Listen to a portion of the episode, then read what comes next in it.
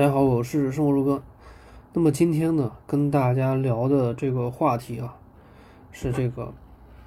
啊，手里有几万闲钱，要不要买股票？啊，这种这种问题经常有人来问。那么首先呢，这个问题看起来你是来问我啊，答案是要啊或者不要，但其实呢，真正的问题并不是这个。比如说我说应该买。那你买完股票如果亏了，那责任就变成我的了。那我说不应该买，啊，然后告诉你，啊，股票这个东西啊有多危险呢？啊，七亏二平一赚，啊，你是拿不住的之类的这这些话，来和你说也没用。为什么呢？因为当你来问我的这个问题的时候，其实你就已经打算买，但是呢，你又害怕亏钱，不知道买什么，所以这个时候呢。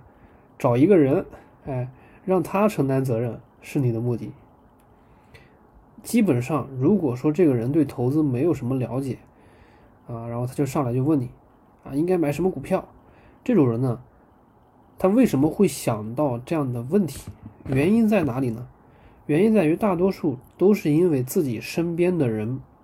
买了什么股票，哎，然后赚钱了，自己呢看着眼红，也想来赚钱。这才是原因，所以呢，一般来问这种问题的人，都是基本上啊，我可以，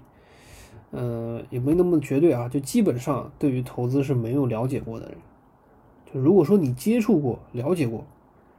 你就会知道股票这种东西，它的各方面的啊内容和知识，就知道这件事情是非常复杂的，不是说我说啊你应该买，你不应该买。这是非常复杂的，所以我想和大家说的就是说，如果说你心中有这样的问题，请记住，你还不适合买，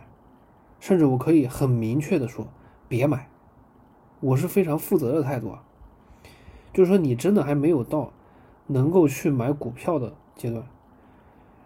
其实像这样的，就是说对于投资没有什么了解的人来说呢，你们首先需要的并不是说。啊，我要去买什么具体的，什么股票啊，什么基金啊？你还没到成那个程度，你们首先需要的呢是树立正确的金钱观，然后呢，你需要对投资理财有一个最开始的、最系统的一个了解。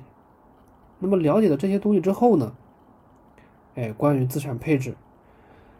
每个人的情况又是不一样的，所以这个时候。才是进入具体的了解啊，比如说什么股票啊、基金啊等等，具体的资产，